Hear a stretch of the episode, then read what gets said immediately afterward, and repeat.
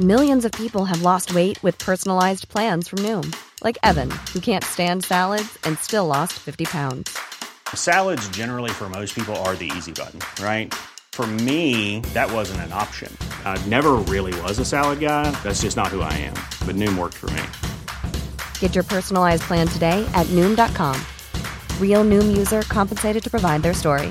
In four weeks, the typical Noom user can expect to lose one to two pounds per week. Individual results may vary. Hey, it's Ryan Reynolds, and I'm here with Keith, co star of my upcoming film, If, only in theaters, May 17th. Do you want to tell people the big news?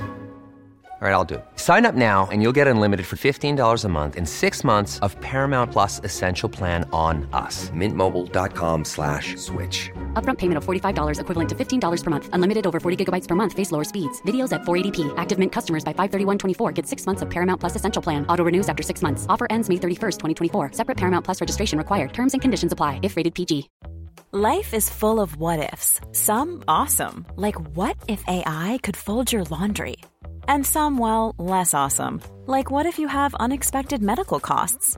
United Healthcare can help get you covered with Health Protector Guard fixed indemnity insurance plans. They supplement your primary plan to help you manage out of pocket costs. No deductibles, no enrollment periods, and especially no more what ifs. Visit uh1.com to find the Health Protector Guard plan for you.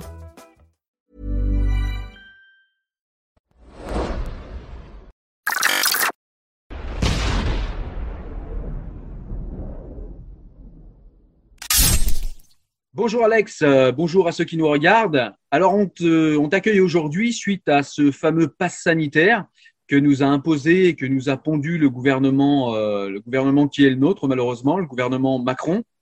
Et donc on va essayer de s'interroger si du point de vue euh, libéral, si du point de vue du droit et peut-être si du point de vue de notre constitution, eh bien tout cela est souhaitable, est légal et est moral. Si, si toutefois la notion morale a quelque chose d'intéressant et de pertinent dans notre conversation. Tu nous le diras, Alexandre. Salut Cyril, euh, je te remercie pour la petite présentation. Alors, euh, pour me présenter rapidement, pour ceux qui ne me connaissent pas, et il y en a énormément, vu que je n'ai pas encore commencé à chercher à rendre un petit peu, un peu plus connu mes, mes travaux. Je suis, je suis en doctorat de philosophie politique, sciences politiques et droit constitutionnel à Paris 10. Et je m'appelle en fait Alexandre Cano, même si sur Facebook, là pour le coup, je m'appelle Alex de Torres, qui est le nom de ma grand-mère, étant d'origine espagnole et j'ai euh, j'ai deux noms espagnols côté de mon père, et donc j'ai pris le côté de ma mère un peu sur, sur Facebook. Et voilà, pour me présenter très rapidement, je suis spécialiste du libéralisme, ou plutôt je cherche à l'être, c'est-à-dire que le travail de ma thèse est essentiellement concentré sur euh, les, les- tous les ouvrages des grands philosophes du XVIIIe siècle, qui étaient pour l'essentiel libéraux à part Rousseau. Et euh, voilà, je dépasse un peu sur le 19e siècle, travaillant beaucoup sur Benjamin Constant et Alexis Tocqueville.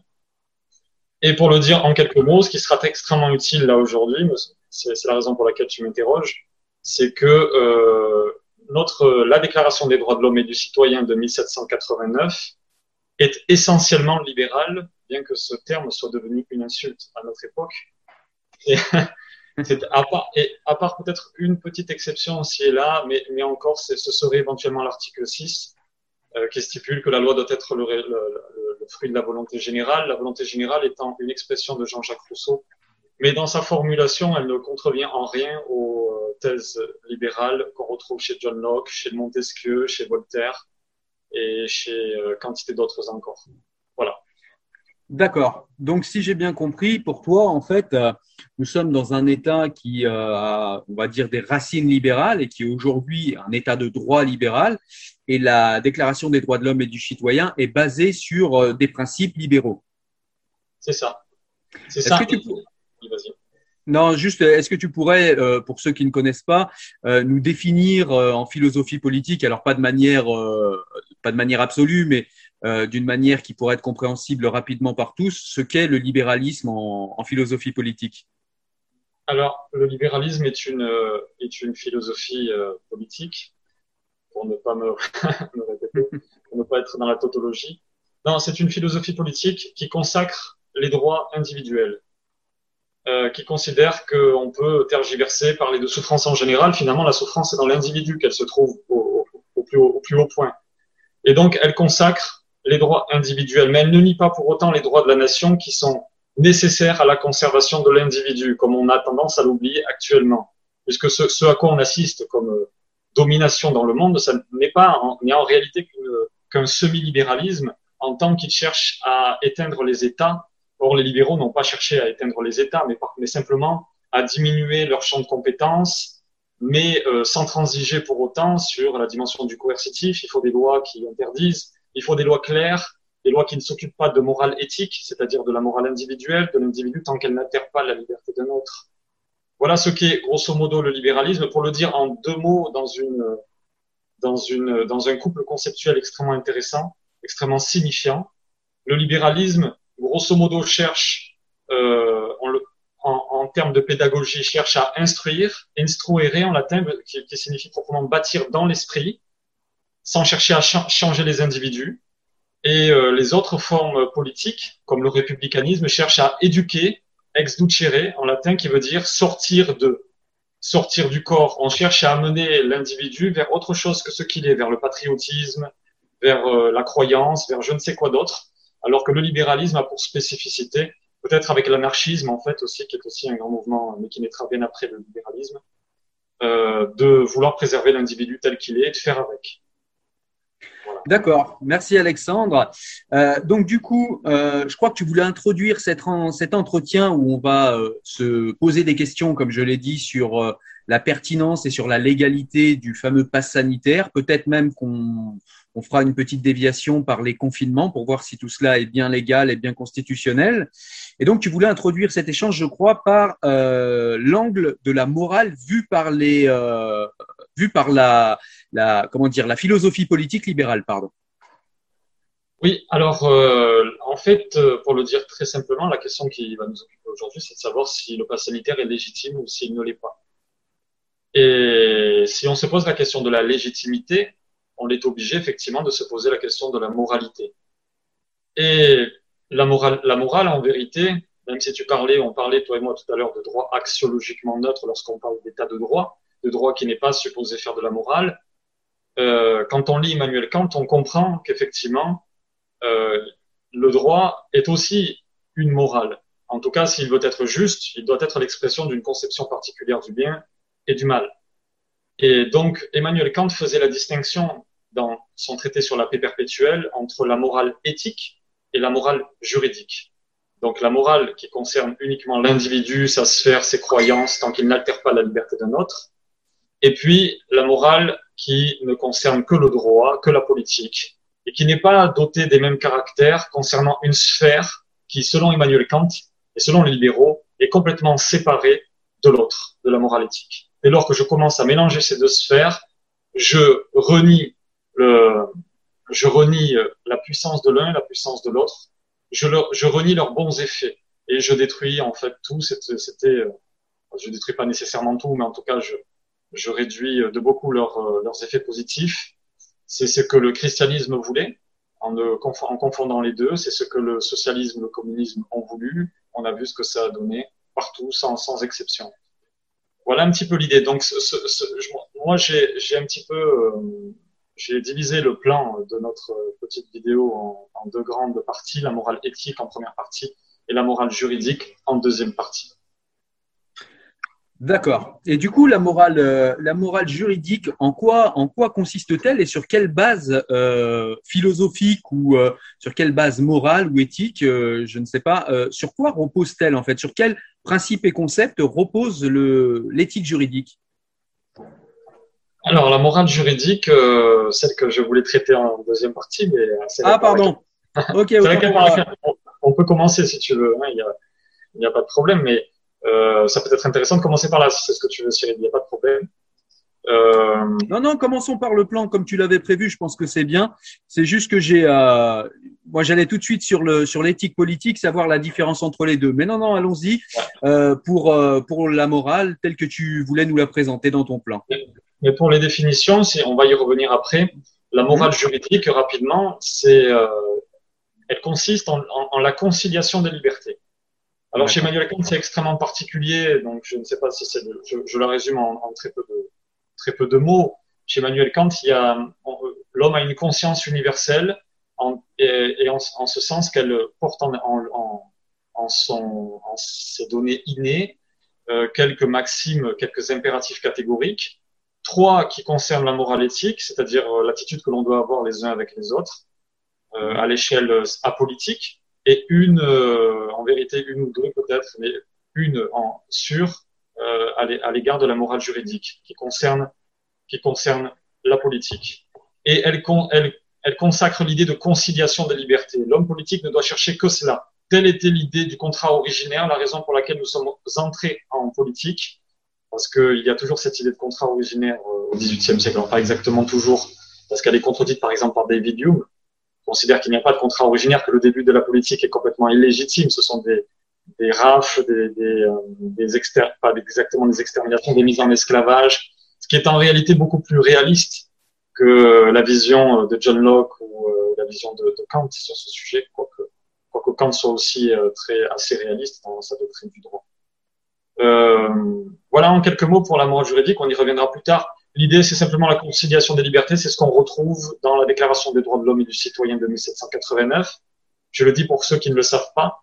Cette déclaration est notre texte constitutionnel le plus haut. Il siège au fronton, en préambule de la Constitution de 1958, qui est la, nôtre actuellement, sur laquelle on reviendra plus tard. Donc, entendons-nous bien, ça veut dire que la Déclaration des droits de l'homme et du citoyen est encore au-dessus de notre, de notre Constitution. Oui, c'est elle qui doit oblitérer euh, tous les sens, tout ce qui suit, toute, l'action politique de A à Z. Euh, on va y revenir. En tout cas, pour commencer donc pour, sur, la morale éthique, parce que finalement dans ce sujet tout est imbriqué on nous dit qu'on est irresponsable, on, dit euh, de ceux qui euh, soupçonnent, de ceux qui doutent, de ceux qui critiquent un petit peu la politique gouvernementale, un petit peu ou beaucoup, qu'ils sont irresponsables, immoraux en somme. C'est ça, les gens qui sont contre le pass sanitaire sont de grands irresponsables, immoraux, et puis qui comprennent rien à la science et qui, euh, qui philosophent pour rien. En gros, c'est un petit peu ce qu'on m'a renvoyé à moi. D'accord. Moi, je suis plus trop, je suis pas tellement sur euh, Facebook, donc je, je n'ai pas tes écoutes. Tu, mais euh, tu passes beaucoup plus, tu, tu as beaucoup plus d'écoutes. Non, euh, oui, voilà, immoraux. Alors, c'est, c'est une excellente question parce que premièrement, voilà, en quelques mots pour le dire très simplement, euh, finalement, de but en blanc, la question d'obliger grosso modo les personnes à devoir se vacciner parce que tel est l'esprit du pass sanitaire, faire en sorte de contraindre, de confiner, a dit un député LRM, je crois, de confiner les non-vaccinés, en somme, d'une manière ou d'une autre, eh bien, celle-là, en vérité, la question de l'obligation ne peut pas être morale d'emblée. C'est-à-dire que la morale a besoin de l'autonomie de la volonté pour se réaliser. Si euh, je dois faire quelque chose, eh bien, en vérité, mon action est, est par principe amorale. Elle n'est même pas immorale, mais elle est amorale, c'est-à-dire qu'elle est en dehors du champ de la morale. Et euh, donc d'emblée, c'est d'emblée, il est clair que le pass sanitaire en tant que tel peut-être euh, est hors du champ de la morale, sans dire que c'est un acte immoral d'entrée, parce qu'on peut ensuite juger là au travers de la morale juridique ou alors d'une autre morale sur laquelle on va revenir un instant, la morale commutative dont parlait Aristote dans le livre 5 de l'éthique à Nicomaque, euh, celle-ci est la morale du marché, c'est la morale de, de, la loi de la nature en somme, parce que celle-ci aussi a une morale. Et, et Aristote, voyez, cela de manière très juste, en disant que c'était aussi une morale. Euh, mais en ce qui concerne la morale éthique, c'est-à-dire la morale qu'Aristote nomme distributive, c'est-à-dire celle qui consiste à considérer qu'il faut quand même changer les choses pour compenser, pour faire acte de solidarité, pour essayer quand même d'aider, je ne sais quel, par exemple, les pauvres. Là, on est dans le cas de la morale distributive. Et dans ce contexte, la seule question qui puisse se poser n'est pas la question de l'obligation vaccinale, c'est la question personnelle de savoir est-ce que je dois me faire vacciner pour aider autrui? Euh, et c'est ce qu'on nous rabâche tout le jour, puisqu'on mélange à peu près tout. Euh, donc moi, je dis simplement que si on récupère les maximes kantiennes, et simplement les deux premières, les plus fondamentales, euh, à savoir agit de telle sorte à traiter autrui non seulement comme un moyen, mais encore comme une fin. C'est-à-dire utilise autrui, pourquoi pas, mais utilise avec la, utilise-le avec la plus grande des dignités. Ne t'en sers pas simplement euh, pour t'en servir, certains en même temps le traitant de la meilleure des manières qui, qui puisse être. Eh bien, dans le cadre de cette morale, il n'est jamais question de sacrifice. Il n'est jamais question de sacrifier. Je crois que c'est extrêmement important de, de, rappeler quelques données aussi, parce que c'est cela qui nous dit, qui distingue ceux qui s'opposent au pass sanitaire de ceux qui l'acceptent, je crois, en général aussi. C'est que depuis le début, euh, nous sommes dans une crise qui ne concerne en réalité peut-être qu'un pour cent des Français, qui sont les personnes qui sont en comorbidité et, et à un âge avancé et, et qui euh, effectivement risquent euh, d'en mourir. La plupart euh, des personnes qui attrapent ce Covid euh, s'en sortent plutôt bien, et d'autant plus, ça va faire jaser ceux qui vont nous écouter peut-être, mais d'autant plus ceux qui prennent des, des, traitements préventifs, enfin en tout cas des traitements tout court, parce que euh, si effectivement certaines critiques sont, euh, certaines études scientifiques sont discutables, il n'en reste pas moins que toutes les études précoces faites sur l'hydroxychloroquine, toutes les études précoces, et elles sont euh, répertoriées sur HCQ euh, Meta par exemple, eh bien toutes celles-ci, même s'il y en a, elles sont à trier, elles sont pas toutes excellentes, eh bien montrent qu'il y a des effets positifs euh, sur le Covid, euh, améliore donc la situation d'environ 66%. Alors, je ne sais pas plus exactement ce que ça signifie, mais 66% de l'amélioration. Les médecins qui ont utilisé l'hydroxychloroquine à des doses correctes, hein, parce que non pas comme dans l'étude anglaise Recovery, dans le cadre de laquelle ils avaient multiplié par quatre la, la, dose et donc ont eu des et en plus en réanimation, c'est-à-dire là où le patient est déjà euh, en situation euh, très compliquée, là où ses cellules sont déjà endommagées, c'est-à-dire là où l'hydroxychloroquine n'a pas particulièrement d'effet positif parce que son rôle est de protéger la cellule et non pas euh, de la réparer. Et ben, effectivement, ils ont eu des effets, des, résultats qui étaient négatifs. Et ça fait partie des études qui sont classées en stade, en stade de réanimation, en stade de, de, je sais plus comment on appelle ça, mais en stade en tout cas plus, lointain, stade précoce, on va dire avant le dixième jour. Euh, il faut, il, il, juste il une petite parenthèse, les études dont tu parles, il y en a un peu plus de 240. Voilà, je voulais juste rappeler ça, rappeler ce chiffre. Oui, il y en a 265 d'après ce site 270 il y en aurait, euh, en fait, parmi les études qui sont euh, qui sont faites dans un stade donc, non précoce, dans un stade avancé, bien il y en a, euh, disons que pour le dire très rapidement, je crois qu'à peu près 100% des études sud-américaines sud, qui vont dans le sens de l'hydroxychloroquine. Il y en a 56% aux États-Unis, il y en a à peu près 80% en Europe et, à peu près 85 aussi en Asie, qui montrent leur efficacité. Alors c'est je veux bien rentrer dans, ce serait intéressant d'entrer dans le cadre d'une discussion parce qu'il y en a, il y en a peut-être un certain nombre qui ne sont pas valables. Et il faudrait, il faudrait, il faudrait aller voir dans le détail de chacune d'entre elles. Il n'en reste pas moins que 100% des études précoces montrent euh, leur efficacité. Et donc voilà, non simplement pour rappeler des, chiffres globaux, à savoir que euh, indépendamment des traitements, mais c'est vrai que cela aide l'hydroxychloroquine, l'azithromycine, la, le clarithromycine, maintenant l'ivermectine, les études scientifiques montrent que ça a un effet intéressant. Il y a désormais en plus euh, une étude israélienne qui montre qu'il y a trois autres traitements qui pourraient être utilisés et qui bloquent le virus à 100% cette fois, euh, visiblement. Alors c'est à, à étudier. Il n'en reste pas moins que sans traitement, on est à peu près à 0,4, 0,5% de létalité.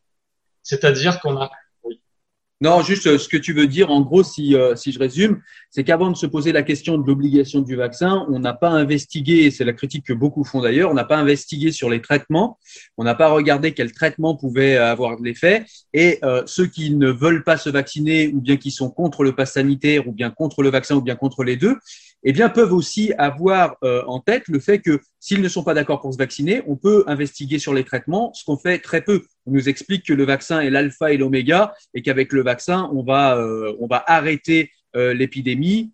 c'est d'ailleurs un peu utopique, hein, puisqu'on en avait parlé en off, c'est qu'il faudrait vacciner 99% de la planète, ce qui est complètement utopique, pour ne pas avoir de variants si on écoute leurs arguments, hein, puisqu'il faudrait euh, par le vaccin, par la vaccination, annihiler euh, ou en tout cas au moins fortement réduire euh, les contaminations et donc la, circulation du vaccin, euh, pas du vaccin, du virus, pardon.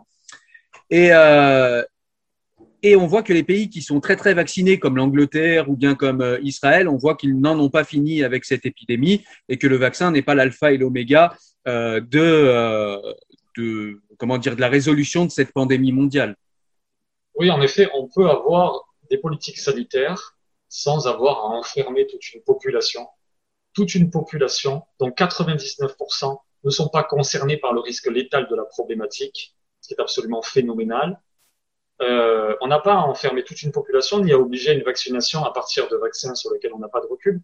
Alors je veux bien qu'effectivement, a priori, il n'y ait pas tant d'effets secondaires constatés jusqu'alors, quoi qu'il y en ait eu euh, quand même d'assez problématiques, comme le fait que certains sportifs de haut niveau aient du mal à retrouver leur, leur performance d'avant euh, la vaccination, comme le fait qu'il y ait un certain nombre de morts euh, apparus et dont on ne veut pas nécessairement établir la causalité avec le vaccin en disant mais on n'a pas de preuves c'est arrivé certes 15 jours plus tard ou une semaine plus tard, mais on n'a pas de preuves, etc.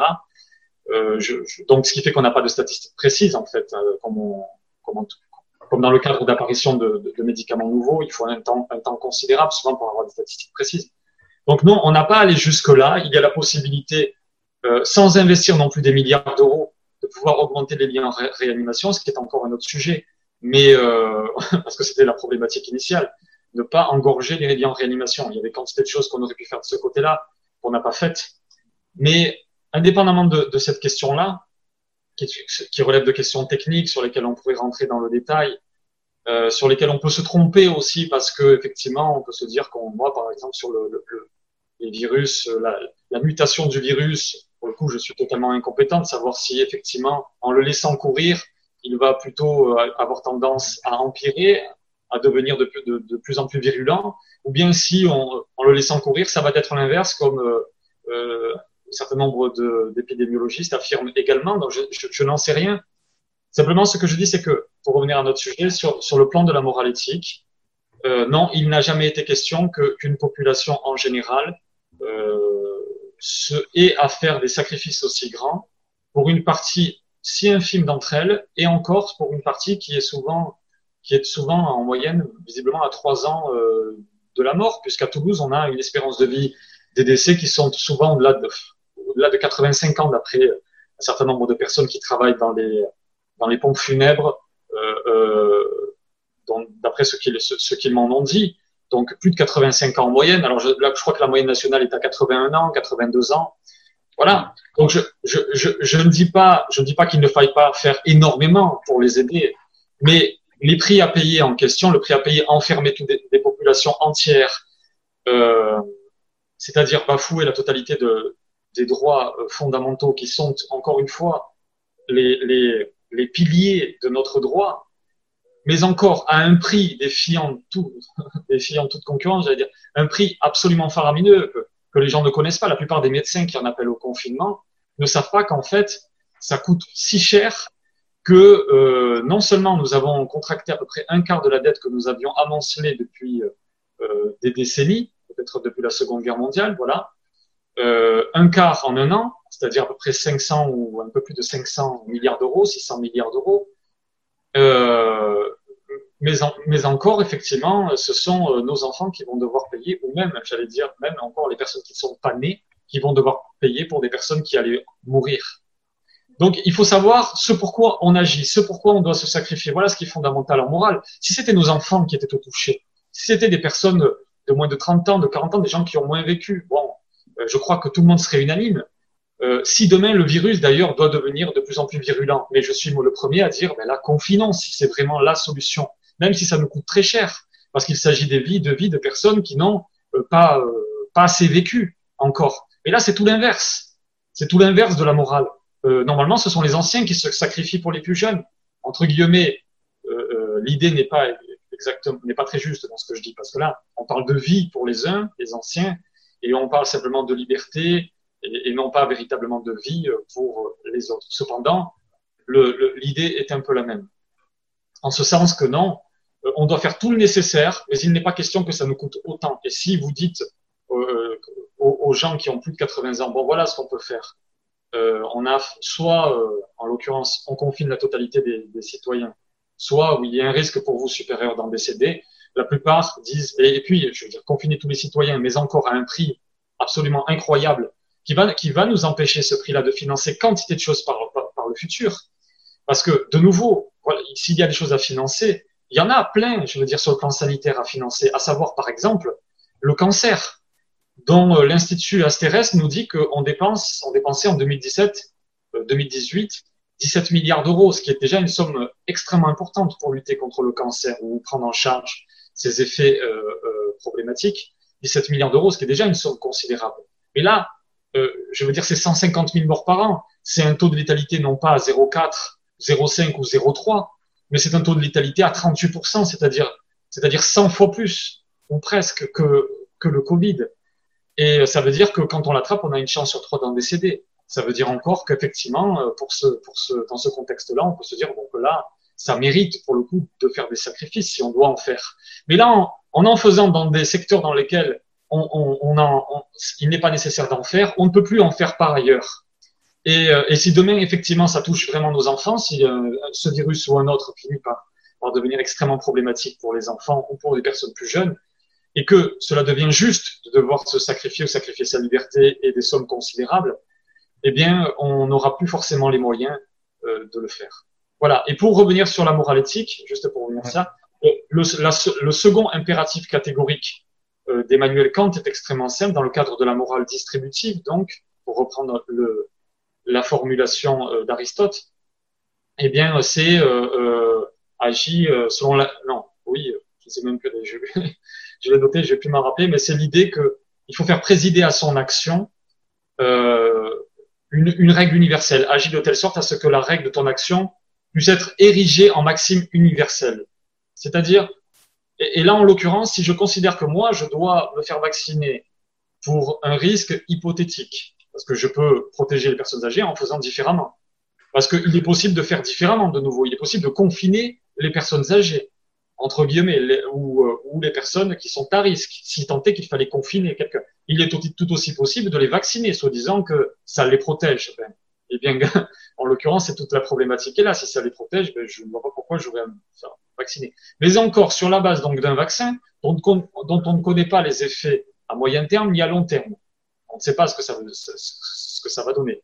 Normalement, ça ne devrait pas donner quelque chose de si problématique que cela, mais on n'en sait rien il y a l'histoire sanitaire française et mondiale est tellement semée d'embûches, euh, disséquant, étant, euh, comment dire, euh, rompant, altérant la notion d'intérêt général que il faut être fou euh, ou ignorant du sujet pour euh, considérer que tout ce que disent les autorités sanitaires est juste le plus souvent. D'autant que, les, entreprises qui, qui ont trouvé et qui distribuent le vaccin sont des entreprises qui ont déjà subi de multiples procès pour des médicaments problématiques et parfois pour des vaccinations problématiques retirées du marché.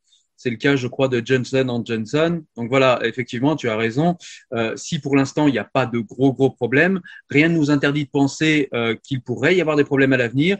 Et on nous dit qu'avec un vaccin, il ne peut pas y avoir de problème plus tard. C'est faux. En Suède, ils ont eu des problèmes de narcolepsie, justement, dus à la vaccination et qui se sont, euh, qui se sont euh, euh, comment dire, qui se sont révélés quelques années après la vaccination.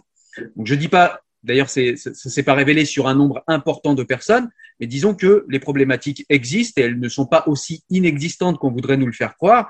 Donc euh, voilà, je, je, vais plutôt de ton côté, c'est-à-dire que bah, effectivement, il y a quand même un risque. Et si en médecine on parle souvent de bénéfice-risque, eh bien, c'est vrai que des gens de notre âge qui sont en bonne santé, euh, c'est-à-dire 40 ans pour moi et toi, tu es un peu plus jeune, euh, nous sommes en bonne santé et encore plus pour euh, les jeunes qui ont moins de 18 ans euh, ou moins de 20 ans ou moins de 30 ans, si on n'a pas de comorbidité, eh bien c'est vrai qu'on a, comme tu l'as dit, peu de chances, voire une chance proche de zéro, euh, d'avoir quelques problèmes que ce soit avec le virus.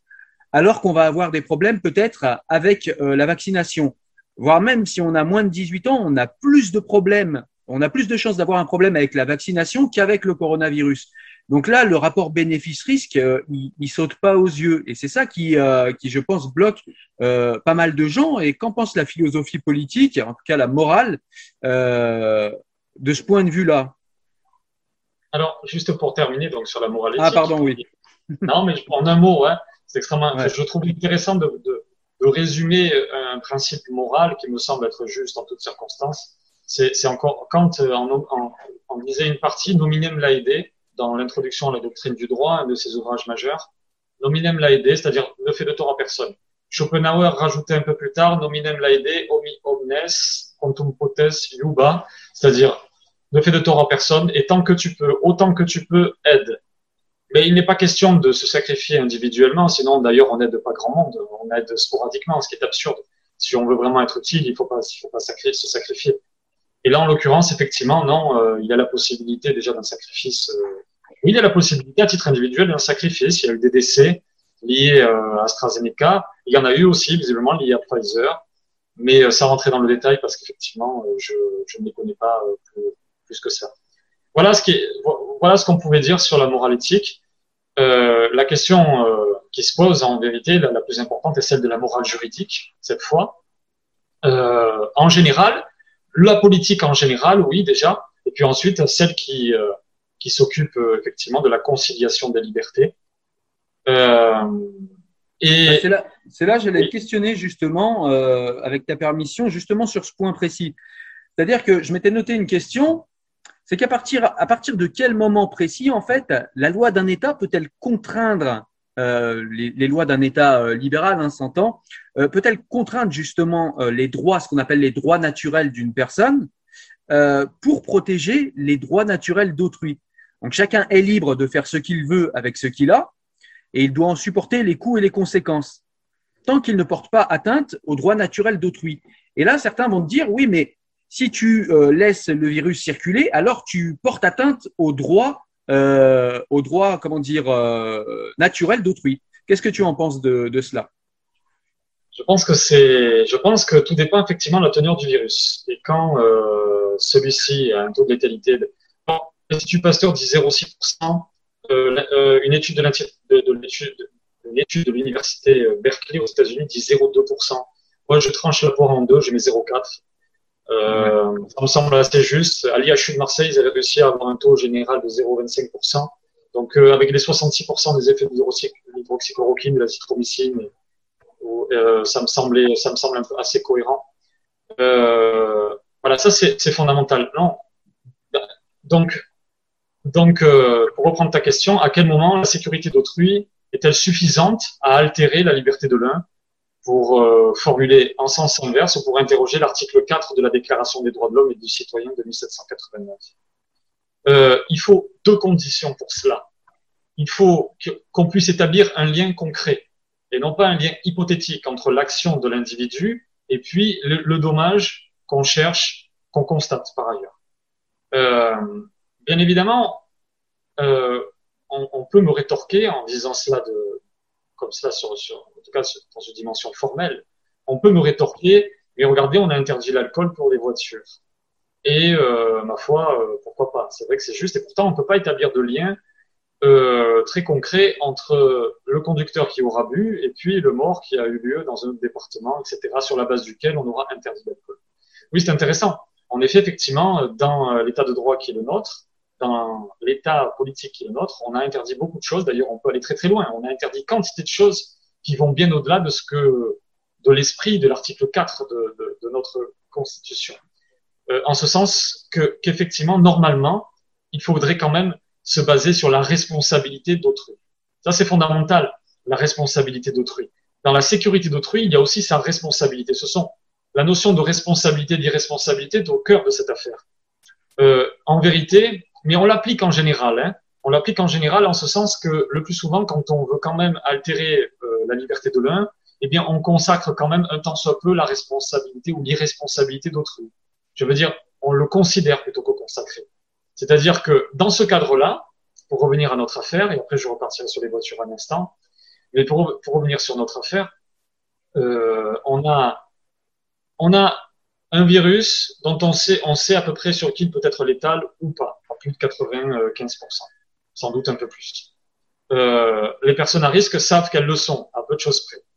Les personnes à risque, si elles veulent euh, se, utiliser les gestes barrières et se, prémunir de des rencontres trop, trop, trop étroites avec autrui, eh bien, elles peuvent le faire. Rien ne les empêche de le faire. Euh, si elles veulent se faire vacciner, puisque visiblement le, le, la vaccination en France pour l'instant protège des formes graves, ce qui n'est pas le cas en Israël visiblement, parce que il y a euh, dans, je crois, les 150 morts qu'il y avait eu là, en l'occurrence qu'il y a eu, je ne sais pas si c'est hier ou depuis un certain temps, eh bien la majeure partie sont vaccinés. Et euh, alors je ne sais pas ce que ça signifie. En l'occurrence, en France en tout cas, la vaccination semble protéger euh, les individus des formes graves. Eh bien, ma foi, ils sont protégés. de ce fait, effectivement S'il y en a parmi eux qui ne veulent pas se vacciner et qui ensuite ne respectent pas les gestes barrières, eh bien, c'est leur problème. Il faut un minimum quand même de responsabilité, sinon tout est prétexte à pouvoir interdire la liberté de l'un profit de la, de la sécurité d'autrui. La sécurité d'autrui, ça fait un petit moment qu'effectivement qu'elle est prise en prétexte pour euh, bafouer euh, les libertés fondamentales. Et encore, mais, mais si l'on veut peut-être aller à l'encontre de ce que les, gouvernements euh, des pays occidentaux font en général finalement, parce que tous transgressent l'esprit de l'état de droit, qui est fondé sur le consentement. Faut-il rappeler cette notion-là qui est fondamentale? Le consentement. Tout le monde l'a oublié, mais le consentement, c'est ce qu'on retrouve depuis le, le, tout début des textes constitutionnels. C'est ce qu'on retrouvait dans la Magna Carta en 1900, 1215 en Angleterre, ce qu'on retrouve dans les quatre autres textes constitutionnels anglais avant euh, d'arriver euh, à la Révolution française et à la Déclaration des droits de l'homme. Le consentement est partout, c'est toujours l'idée générale du texte. Et, le euh, consentement est dans la Déclaration des droits de l'homme et du citoyen? Il n'est pas cité. Euh, attends, oui, tu, tu, me, tu vas me piéger. Non, l'idée générale est là. Ça, c'est clair. Euh, l'idée générale est là. Le consentement est là. Oui, bien sûr qu'il l'est. Il n'est pas, euh, il n'est pas, il n'y a pas de dissertation sur le consentement de l'individu, mais quand on parle de sa liberté, comme mm. euh, article 2, donc, c'est-à-dire fin de l'association politique, sont la liberté, la propriété, la sûreté et la résistance à l'oppression. Mais qu'on met la liberté en premier, voilà les finalités de l'association politique. Ça voulait dire quelque chose. Tout ça, ça ne tombe pas de rien. C'était dans l'esprit de Mounier, dans l'esprit de Mirabeau, de Lafayette, de Sieyès, qui étaient des grands libéraux et qui euh, ont euh, rédigé essentiellement ce texte-là de la Déclaration des droits de l'homme et du citoyen, faut-il le rappeler, parce qu'on a, on a, on est allé après vers une Déclaration universelle des droits de l'homme euh, en, en 1948 euh, et qui a oublié celle du citoyen. Et sans, sans la notion de citoyen, on tombe dans, me semble-t-il, l'irresponsabilité de l'homme. C'est un, un, autre, c'est un autre débat. Mais euh, voilà l'idée, le consentement il y est au fondement. Ensuite, la loi doit être l'expression de la volonté générale, c'est-à-dire le consentement de la majeure partie des citoyens, dit l'article 6. Ou le, euh, oui, voilà, donc l'idée est là. Qu'est-ce qu'une constitution? Voilà quand même un élément fondamental. Que nous dit Mounier dans, euh, dans euh, un, texte qui, euh, qui est l'émanation du comité euh, de, qui, qui rédigera, qui a rédigé qui a rédigé effectivement le texte de la Déclaration des droits de l'homme. Et donc, avant, avant, avant de le rédiger, ils ont, ils ont établi un texte dans le cadre duquel ils ont disserté sur un certain nombre de points. Et Moumier nous dit, là j'ai le texte face à moi, nous, donc, dans le cadre duquel il définit la Constitution. Nous avons pensé qu'une Constitution n'est autre chose qu'un ordre fixe et établi dans la manière de gouverner, que cet ordre ne peut exister s'il n'est pas appuyé sur des règles fondamentales, créées par le consentement libre et formel d'une nation ou de ceux qu'elle a choisis pour la représenter. Ainsi, une constitution est une forme précise et constante de gouvernement, ou, si l'on veut, c'est l'expression des droits et des obligations des différents pouvoirs qui le composent. Et là, il parle de ce qui suit en plus la Constitution, enfin, de, de, la Constitution à proprement parler. Non pas de la déclaration qui la précède, où là, pour le coup, c'est pas la, on ne parle pas de, d'organisation de, des pouvoirs, on ne parle pas de limitation des pouvoirs, on parle de ceux qui, euh, de l'alpha et de l'oméga du pouvoir, de ceux qui l'orientent, de ceux qui, de l'esprit de la politique, et encore plus important que ceux qui suivent. D'ailleurs, Mounier sera celui qui dira, après avoir euh, un peu travaillé sur la Constitution, qui dira qu'il faut une, il faut une déclaration des droits de l'homme et du citoyen avant euh, de s'attaquer à la Constitution en tant que pour revenir, euh, pour revenir, si, si ça t'ennuie pas, pour revenir sur euh, l'histoire des voitures et, de, et des accidents, on avait parlé également en off de cette histoire euh, du fait que le fait de prendre une voiture, on peut relier directement le fait de prendre sa voiture au fait qu'il y a des accidents, et en l'occurrence des accidents mortels. Et c'est pas pour ça qu'on interdit euh, qu'on interdit aux voitures de rouler. Est-ce que tu pourrais développer un petit peu ce point-là? Je crois que tu voulais y venir d'ailleurs. Oui, voilà, en effet, tu fais bien de me, ramener à ce que, à mes promesses. Mais euh, non, c'est extrêmement simple, je crois. Cette loi est juste pour une raison simple. C'est que des personnes qui conduisent des véhicules en faisant le plus attention du monde qu'elles peuvent le faire, peuvent se faire rentrer dedans, peuvent se faire assassiner par d'autres sur la base d'une irresponsabilité du comportement de l'un, si je puis reprendre encore la formule de la liberté de l'un, doit s'arrêter à la sécurité d'autrui. Et, donc en cela, elle est juste, c'est-à-dire qu'il y a un certain nombre de personnages en France, enfin dans le monde d'ailleurs, qui conduisent tranquillement. Là, il y a, il y a l'année dernière, il y a eu 2500 morts sur les routes en France. la plupart sans doute, peut-être que je, je m'avance un peu trop, mais il me semble que la majorité en tout cas, avait sans doute une attitude responsable au volant et puis euh, est morte euh, du fait de l'attitude irresponsable d'autrui, dont l'alcool contribue à accentuer l'irresponsabilité. On comprend là, mécaniquement. Par contre, s'il est possible pour le conducteur de passer outre euh, les dangers euh, liés à l'alcool, alors, pour le coup, la loi sur l'alcool au volant devient injuste.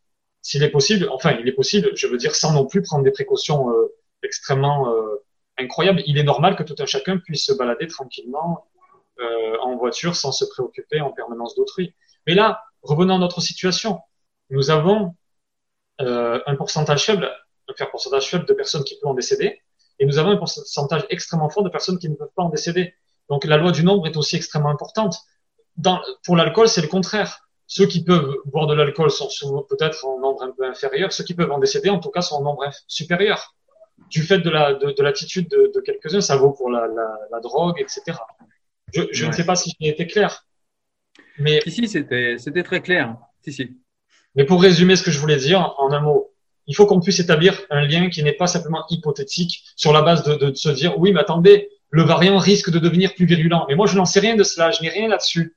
Quand il sera plus virulent, on verra. Bien sûr qu'il faut aussi savoir anticiper parfois. Mais là, pour le coup, si l'on a, si l'on suivait leurs promesses depuis le début, si on se confine, ça ira. Euh, vous verrez, on se confine une fois, ça ira. Finalement, c'est confiné deux fois, c'est toujours pas allé. Finalement, c'est confiné trois fois, c'est toujours pas allé, etc. Et, et, et, si on se basait sur leurs promesses depuis le début de savoir euh, à quel moment on sortira de la crise, je dis niette. Tu l'as dit dans un de tes posts, euh, Cyril. La liberté, on transige pas avec. On peut en sortir, dit notre constitution. On peut faire on peut en sortir parfois quand l'intégrité de la, de la nation est en jeu. C'est la seule condition pour décréter l'état d'urgence. La seule et unique euh, euh, euh, solution. Et la seule et unique prescription juridique, prescription constitutionnelle, parce que ça c'est fondamental aussi de le rappeler, à savoir que notre constitution n'autorise pas l'état d'urgence pour d'autres raisons que euh, celles qui viendraient altérer, mettre en danger l'intégrité de la nation. C'est l'article 16 de notre constitution, celle de 1958. C'est aussi l'article l'article 15, je crois, je l'ai noté, de la déclaration euh, de la Convention des droits de l'homme euh, européenne. Euh, bien évidemment, je vais pas le retrouver là devant moi maintenant, mais euh, les gens vérifieront, c'est l'article 15, me semble-t-il, euh, dans le cadre duquel il n'est fait mention que de menaces pour l'intégrité des nations.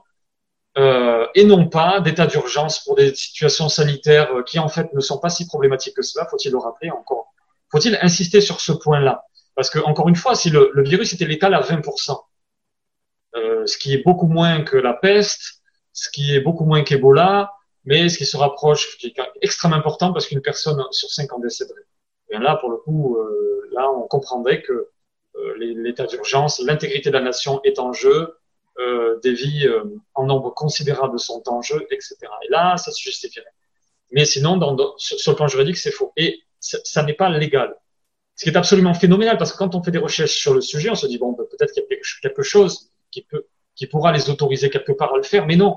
C'est la jurisprudence française qui, depuis le début du XXe siècle, je crois, euh, un arrêt rendu par le Conseil d'État euh, aux alentours, euh, enfin en tout cas au début du XXe siècle, qui euh, consacre l'idée des circonstances exceptionnelles. Seulement, le Conseil d'État, c'est ce que je te disais aussi à, à, dans une discussion qu'on a eue à côté, euh, Cyril, le Conseil d'État, depuis le début de sa création, n'a de cesse de légitimer des actions, euh, de, plutôt de légitimer des, des, lois, donc des actions de l'exécutif, qui en réalité sont anticonstitutionnelles. Elle n'a de cesse de le faire sur la base d'une définition de l'intérêt général qui n'est pas juste.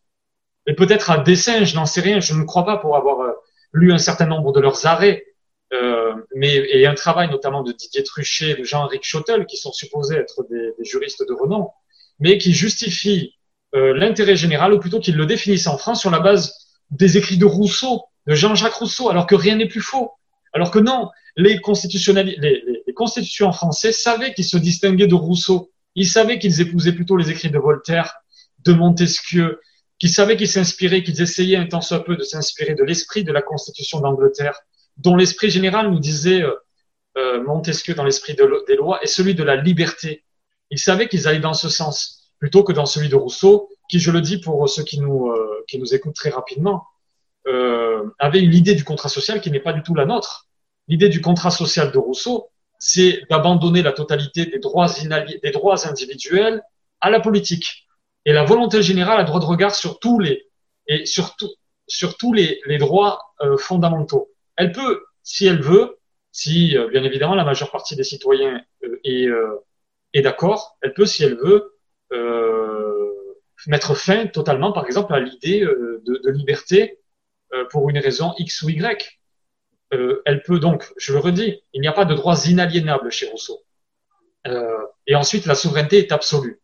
C'est-à-dire la souveraineté de la volonté générale est absolue. Alors que euh, dans notre euh, constitution, dans notre contrat social, la souveraineté n'est pas absolue. Non, l'État français, non, l'exécutif français, fut-il soutenu par les trois, enfin, en tout cas par la majeure partie des citoyens, n'a pas le droit de, d'un seul coup, décider qu'elle peut mettre à mort euh, je ne sais quel citoyen sans, sans procès équitable, sans, sans justification, sans respect des normes de, de l'état de droit. Et il y a quantité de, de droits fondamentaux sur lesquels euh, l'exécutif ne peut pas revenir par l'intermédiaire de ses lois. Euh, voilà pour le dire très rapidement. Et ensuite, effectivement, c'est très intéressant, pardon, ce que tu dis, pour aller dans ton sens. C'est vrai que tu as raison. On nous renvoie souvent au contrat social de Rousseau en nous disant que voilà, Rousseau étant devenu français, eh bien, euh, on, a tendance à croire que la Constitution française est inspirée du contrat social de Rousseau. Et tu nous dis que c'est pas du tout le cas. Tu nous le rappelles. Je trouve que c'est très intéressant et c'est très pertinent justement pour euh, pour euh, pour se rappeler qu'on a une Constitution qui, somme toute, a des racines plutôt libérales. Voilà. Oui, et c'est un libéralisme qui mettrait d'accord beaucoup de, de ceux qui le connaissent. Euh, c'est un libéralisme qui n'est pas du tout la caricature qu'on en fait euh, très souvent. Euh, non seulement les auteurs libéraux euh, ne sont pas du tout, ne sont, ne, sont, pas du tout, mais même Hobbes, tu vois, parce que si tu veux, pour te le dire très rapidement, on dit Homo homini lupus est, on est même à dire ça, c'est-à-dire le loup est un loup pour l'homme est un loup pour l'homme, tu sais, pour consacrer mm. l'homme en situation libérale, ce qui n'est pas du tout, du tout l'idée qu'on retrouve dans les écrits des libéraux. Hobbes est un auteur de philosophie politique qui a écrit euh, aux environs du, du enfin, à, la moitié en, somme du XVIIe siècle en Angleterre, et qui euh, a écrit notamment le Léviathan, mais aussi le Dekiwe du citoyen, dans le cadre ouvrages majeurs, sur lesquels reviendront la plupart des philosophes politiques par suite, et notamment John Locke, qui est le fondateur, euh, le premier grand libéral en fait. Et euh, John Locke n'aura de cesse de contredire Hobbes. Et voilà, pour le dire très rapidement, non seulement effectivement ça n'était pas l'idée, ce ne sont pas du tout des, des, euh, des, personnes qui considèrent que le seul la loi de, la nature doit, doit régner. Ce sont des moralistes, de véritables moralistes, qui n'ont de cesse d'être, euh, de faire référence euh, aux valeurs aristotéliciennes, en somme, de la modération, de la phronésie, de la prudence. Euh, ce sont, ce sont par contre des, je, je, le redis, des personnes qui croient vraiment qu'en politique, on ne doit pas faire de morale éthique, c'est-à-dire que là, on, ne doit pas s'occuper, on ne doit pas se rentrer dans la vie des citoyens en matière de croyance, en matière de, de, de conscience. On ne doit pas non plus rompre le sacro-saint principe de l'intégrité des corps. Faut-il le rappeler? Ça aussi, c'est intéressant. On va y revenir. J'allais, j'allais un petit peu oublier. Mais l'intégrité des corps est consacrée dans notre, dans nos lois. Il y a même l'article 36, pour le dire de mémoire, du Code de santé publique, qui euh, dit qu'un un, un médecin doit euh, demander à son patient s'il veut prendre tel ou tel médicament. Hey, it's Danny Pellegrino from Everything Iconic. Ready to upgrade your style game without blowing your budget? Check out Quince. They've got all the good stuff, shirts and polos, activewear and fine leather goods, all at 50 to 80% less than other high-end brands. And the best part? They're all about safe, ethical and responsible manufacturing. Get that luxury vibe without the luxury price tag. Hit up quince.com slash upgrade for free shipping and 365 day returns on your next order. That's quince.com slash upgrade. I'm Sandra, and I'm just the professional your small business was looking for. But you didn't hire me because you didn't use LinkedIn jobs. LinkedIn has professionals you can't find anywhere else, including those who aren't actively looking for a new job, but might be open to the perfect role, like me. In a given month, over 70% of LinkedIn users don't visit other leading job sites. So if you're not looking on LinkedIn, you'll miss out on great candidates like Sandra. Start hiring professionals like a professional. Post your free job on linkedin.com/people today. c'est son consentement qui est fondamental. Et, là, en l'occurrence, le pass sanitaire euh, se, se, fout littéralement du consentement. Le pass sanitaire, pour, je fais une petite aparté pour revenir à ce sujet, mais ça me semblait fondamental de le dire maintenant, je reviendrai à ce que je disais. Mais le consentement est bafoué de toutes parts. C'est une euh, vis-à-vis donc du patient, mais encore vis-à-vis des lois qui sont promulguées en permanence depuis un an et demi. Euh, donc état d'urgence sanitaire, on en a parlé, état d'urgence depuis le début sanitaire, euh, mais encore là, en l'occurrence, effectivement, plutôt que de se dire, si, si le, gouvernement avait un temps soit peu, j'allais dire, de, de alors le, terme va passer, peut paraître un peu, un peu surprenant et un peu complotiste. Je, vais parler d'honnêteté. Je ne sais pas exactement à quoi ça fait référence, ça n'est pas l'objet de notre conversation. Mais s'il était un temps soit peu honnête, il ferait des référendums. Pourquoi n'en fait-il pas sur ces questions-là? Et là, là, le, en l'occurrence, sans passer des mois à débattre. En fait, qu'il organise des référendums. Et là, pour le coup, si les Français décident bien de se confiner, bien de rendre la vaccination obligatoire, en l'occurrence, la partie euh, minoritaire serait un peu plus encline à considérer que bon, on n'est pas exactement dans un système qui nuit totalement le consentement des personnes concernées. Même si l'état de droit, normalement, suppose que peu importe ce que dit euh, le référendum, peu importe ce que dit la, la volonté générale, on n'a pas à aller à l'encontre de l'intégrité des corps, notamment en matière médicale. Et que répondrais-tu justement sur ce sujet-là? Euh, à un argument qu'on nous renvoie euh, très très souvent, c'est oui, mais ça fait longtemps qu'on oblige les gens à se vacciner et, euh, en gros, euh, euh voilà, servilité aidant. Hein, Étienne de la nous a expliqué ça. Les gens servent d'abord par habitude et donc comme ça a déjà été obligatoire, alors on devrait accepter cette obligation supplémentaire sans broncher. Eh bien, la formulation est un peu, rigolote, mais non, mais c'est-à-dire que tu voudrais, selon la formulation, mais je sais, je, je, je, vais y répondre par ailleurs, mais c'est-à-dire que ce prétexte que l'on nous a, on a déjà transgressé nos droits, eh bien, il serait légitime de continuer à les transgresser. C'est ça. Euh, mais c'est vrai que c'est un argument qui revient très souvent, et non, euh, euh, ça, ça n'est pas un argument tout simplement. Je crois que tout le monde l'aura compris. Ce n'est pas parce que on a, on assassine de régulièrement d'ailleurs dans le monde, aussi sous dans le cadre d'une autre formulation, que nécessairement on doit autoriser euh, le, le, meurtre. Ouais, parce que je pars sur ce sujet, excuse-moi, mais tout simplement parce que depuis tout à l'heure, tu nous expliques un petit peu comment ça fonctionne, euh, comment notre constitution fonctionne, pardon, et l'esprit de notre constitution. Et c'est vrai que tous euh, ceux qui nous regardent, je pense qu'on sera tous d'accord. Peut-être euh, toi, tu nous diras, mais on sera tous d'accord pour voir moi à l'échelle d'une vie. Hein, J'ai que 40 ans.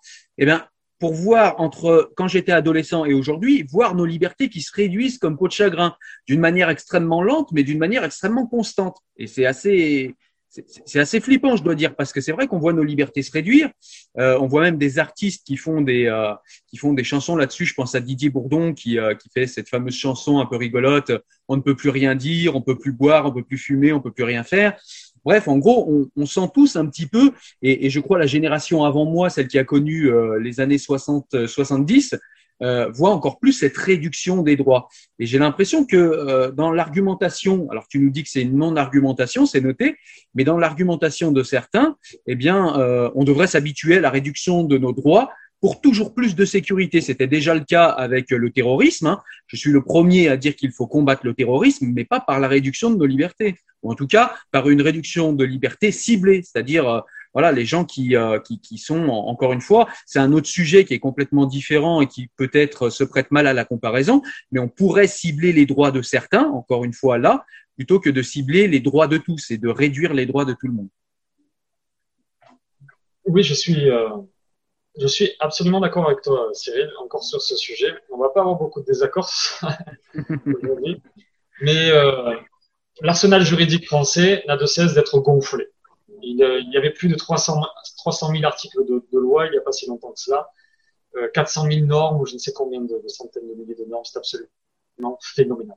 Euh, le libéral que je suis, qui, euh, qui voudrait en réduire le nombre, les rendre plus clairs, plus explicites, bien évidemment, n'est pas content euh, de la situation. Bien évidemment que tout cela euh, est, est en dehors des clous, alors peut-être pas de l'état de droit, je ne sais pas, mais en dehors des clous de la notion de libéralisme, bien évidemment. Euh, moi, je ne sais pas, en Suisse, par exemple, ils ont un code du travail qui est de 70 articles. Nous, en France, on a un code du travail qui, est de, qui fait des milliers d'articles. Euh, il ne me semble pas que les salariés suisses soient moins protégés que les nôtres, et d'ailleurs, ils ont des salaires qui sont beaucoup plus élevés avec, euh, avec des salaires, une moyenne qui tourne autour de 5 000 euros, 6 000 euros, alors que 6 000 euros et quelques, alors qu'en France, on est à une moyenne euh, brute à 2200, quelque chose comme ça. Mais euh, voilà, non, simplement, voilà, c'est un vaste sujet. Et effectivement, moi, je serais, je, je, je, ne sais pas si c'est anticonstitutionnel parce que c'est une, c'est une question tellement large parce que la problématique de notre constitution, c'est qu'elle consacre non seulement la déclaration des, des droits de l'homme de 1789, mais encore la déclaration de 1946, qui est plus sociale. Et, euh, et donc consacre quand même la, notion de solidarité euh, nationale. Solidarité nationale suppose euh, qu'on soit obligé d'engager un certain nombre de dépenses pour aider autrui. Autrui, de ce fait, est irresponsabilisé ou déresponsabilisé plutôt, puisqu'il est aidé quoi qu'il advienne. C'est-à-dire qu'en France, d'ailleurs, quand quand les gens disent oui, mais si vous voulez ne pas vous vacciner, ben, prenez en charge vos frais euh, médicaux en cas de problème. Je veux bien, mais ce serait la première fois que ça se passe comme ainsi en droit français, parce que tout ce qu'on dépense en permanence n'est pas soumis à ce principe, est soumis au principe inverse, à savoir que qu'importe, les gens peuvent faire n'importe quoi, eh bien, ils seront pris en charge par l'hôpital. La plupart des gens qui vont aux hôpitaux soignés pour des maladies cardiovasculaires, par exemple, les quantités d'autres sont des personnes qui n'ont pas fait attention de leur vie se sont bousillés le foie pour diverses raisons avec l'alcool, bousiller le, le, corps avec des, des, nourritures mauvaises.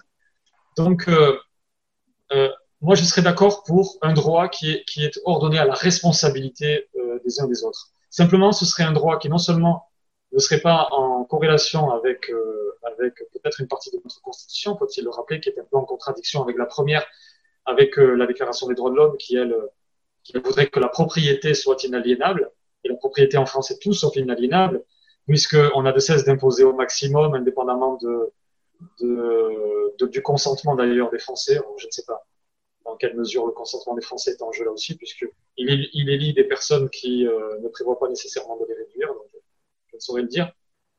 Euh, mais encore, euh, on, est, on est dans un cadre particulier en fait. C'est aussi pourquoi on n'est pas dans une situation libérale, c'est que les assurances dominent tout si vous, si, si vous cherchez un certain nombre d'entreprises, de, sociétés qui, qui gagnent à tous les coups, les assurances sont de celles-là. Elles gagnent tout. Elles ont rendu tout obligatoire. Il faut être assuré pour tout.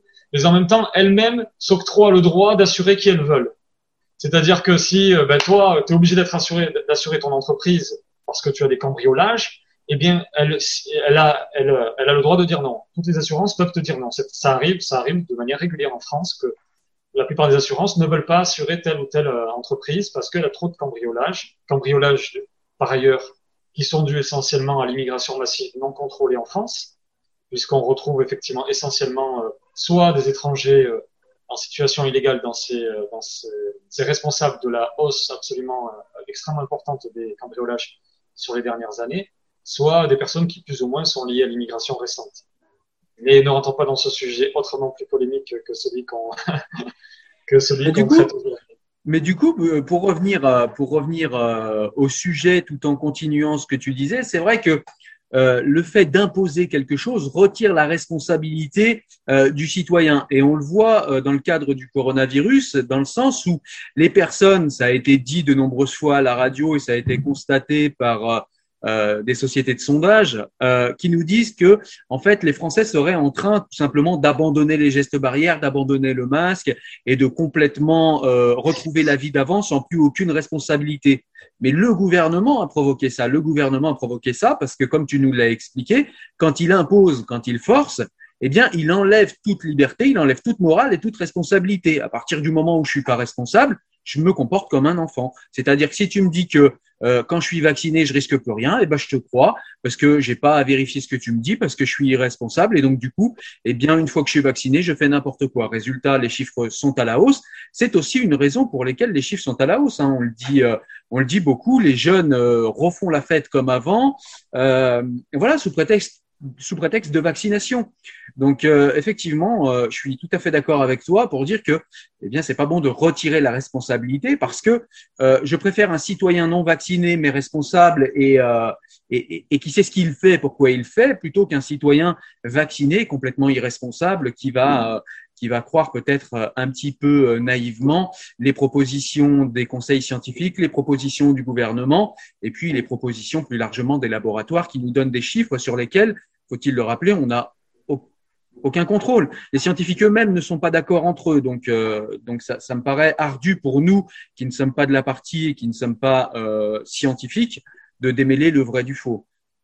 Oui, et, et euh, c'est extrêmement intéressant parce que de nouveau, là est le cœur du problème, celui de la responsabilité.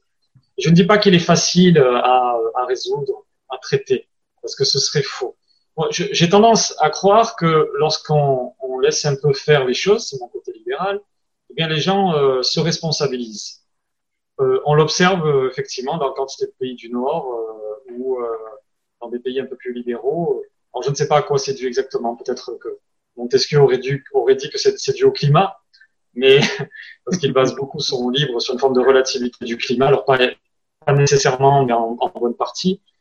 Mais euh, on est beaucoup plus responsable dans les pays du Nord. Et donc, de ce fait, effectivement, on pourrait se dire que ben, peut-être qu'ils font plus attention sur les chantiers, euh, ils font plus attention euh, sur les routes. Bon, ils font plus attention sur les routes, c'est vrai. Ils font euh, plus attention sur les chantiers, je, je n'en sais rien. Je sais que par contre, le règne en France de l'assurance, qui a commencé il y a un certain nombre de décennies, qui euh, déresponsabilise la totalité des individus euh, et oblige, par exemple, à, et oblige à respecter un nombre inquantifiable de normes de partout, mais, mais euh, pour protéger en fait les assurances. C'est de cela dont il s'agit. Mais en même temps, ces règles-là donc ont des effets positifs parce que les accidents ont tendance à baisser, parce que euh, les accidents de la route aussi ont tendance à baisser drastiquement, parce que les, les accidents sur les chantiers ont, ont, tendance à baisser.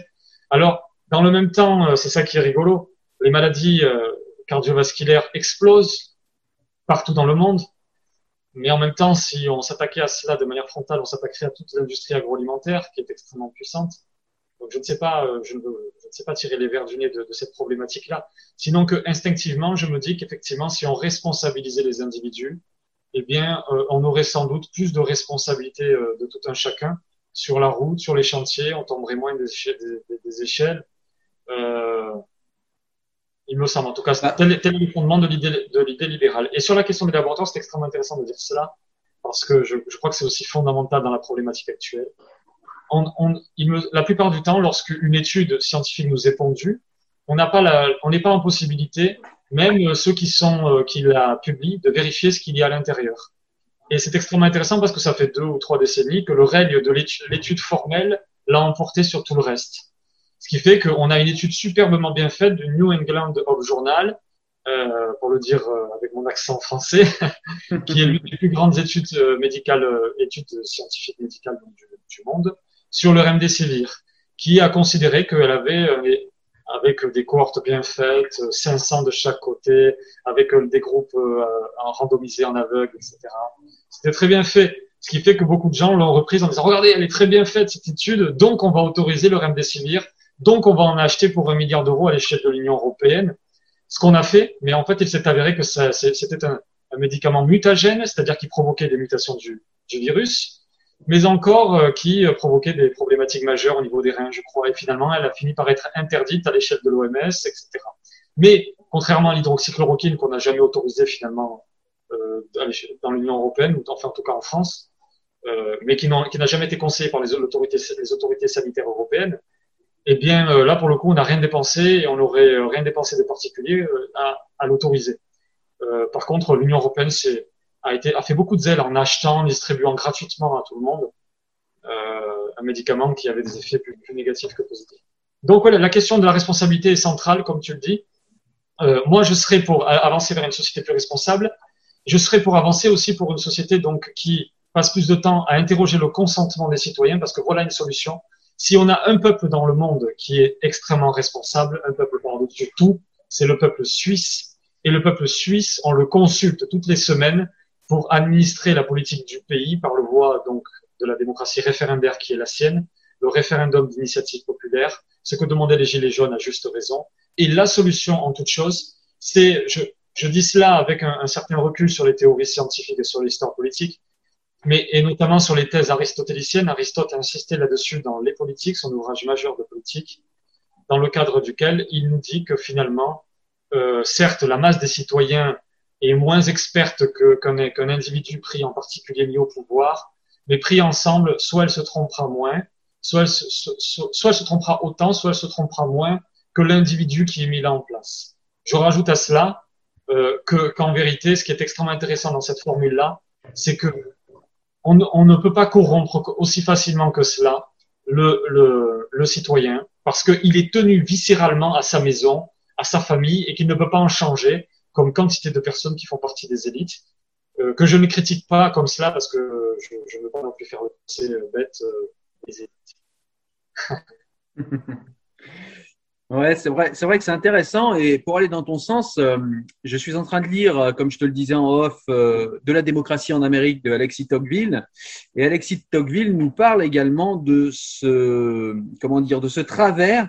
Je vais essayer de pas trahir sa pensée, mais de ce travers qu'on a ici en France, mais mais de manière plus générale en Europe, nous dit-il, c'est que l'État en fait est un gros mastodonte qui s'occupe d'à peu près tout ce qui déresponsabilise les citoyens et ce qui fait en sorte que le citoyen en fait ne s'occupe plus réellement de sa maison parce que il sait que l'État va le faire. Et quand il n'est pas content le citoyen au lieu de changer de lui-même ce qui ne va pas euh, au sein de sa commune puisque pour Alexis de Tocqueville la première euh, euh, entité politique intéressante c'est la commune c'est la ville eh bien pour lui eh bien, le, citoyen français et plus largement le citoyen européen va avoir tendance à reprocher absolument tout et son contraire à l'État. Et on voit que c'est souvent le cas en France, notamment sous, euh, sous le gouvernement Macron, qui est extrêmement autoritaire, à défaut d'avoir de l'autorité. Et, euh, et, et, donc du coup, voilà, je voulais placer ça parce que, eh bien, j'ai l'impression de ça, c'est-à-dire qu'on a un État qui de plus en plus rentre dans nos vies, rentre dans euh, nos, nos choix quotidiens et qui vient cannibaliser notre responsabilité, y compris au quotidien. Et donc, du coup, bah, quand on a un problème, on entend souvent ici en France, dans les débats politiques, des gens nous dire, ou des politiques nous dire, non mais attendez, le citoyen français, il attend tout du politique. Mais il attend tout du politique parce que le politique fait croire qu'il peut tout, et parce que le politique, en fait, par ses interdictions, par cette inflation législative dont tu nous as parlé, vient justement nous retirer nos responsabilités.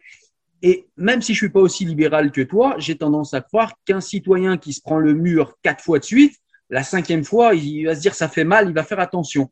Et donc, du coup, ça responsabilise les gens et surtout, ça te permet de ne pas toujours attendre après les politiques ou après l'État quand tu as un problème. Et ça devient intéressant pour moi à partir du moment où euh, tu déploies ça sur une population complète, eh bien, tu vas avoir quantité d'idées qui vont se déployer de manière locale avec euh, une intelligence créative qui va être extrêmement intéressante et le citoyen trouvera des solutions, comme tu le dis, dans le sens où il va vouloir protéger sa maison, alors que euh, là, on assiste à des, euh, des technocrates et, et, des scientifiques qui, euh, au niveau de Paris, se livrent à des joutes verbales sur, sur, les, sur les télés.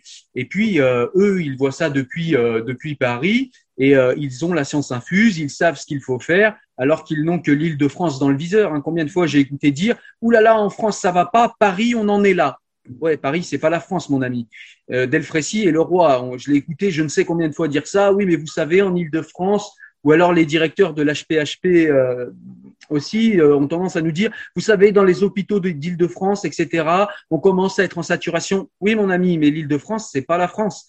Et j'ai un peu cette impression que tout est régi depuis Paris aussi. Et c'est vrai que bah, c'est quelque chose qui peut-être au niveau euh, de la philosophie politique peut être interrogé ici. Est-ce que euh, cet État hyper centralisé, cette manière de gouverner hyper centralisée qu'en plus Macron a renforcé euh, par un pouvoir extrêmement vertical, est-ce que c'est pas aussi euh, notre problème, ce qui fait qu'on réduit encore plus nos libertés et puis qu'on fait croire aux citoyens qu'on va qu'on va régler tous ces problèmes par le politique, alors qu'il faudrait peut-être que parfois le citoyen se prenne tout simplement par la main?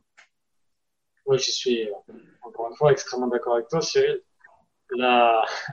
Non, non, la, la, la, constitution euh, la de la Ve République est, euh, est, en réalité une forme de, monarchie élective. On élit un roi. Euh, telle était l'idée du général de Gaulle. Euh, bien évidemment, moi, je préfère euh, la solution de Benjamin Constant ou celle de Tocqueville, qui relève d'un système un peu plus décentralisé, dans le cadre duquel les, chacun a pouvoir sur quoi, en tout cas, un pouvoir plus prépondérant là où il vit que là où il ne vit pas, à l'extérieur de sa commune, et participe de ce fait, tel était euh, ce que, tu disais était assez juste, et qui participe de ce fait à la vie de la commune, et, et ainsi euh, mêle son intérêt particulier à l'intérêt général. Voilà pour Tocqueville le moyen de contrecarrer l'individualisme euh, qui était le danger inhérent à la démocratie, selon Tocqueville et selon Benjamin Constant. Benjamin Constant dit aussi la même chose. Ils écrivent à peu près à la même époque, tous les deux, 1830, pour un peu plus tard que, que, que Constant. Mais euh, pour, pour Constant, c'est un peu la même idée dans ce texte extrêmement célèbre de la liberté des anciens comparée à celle des modernes.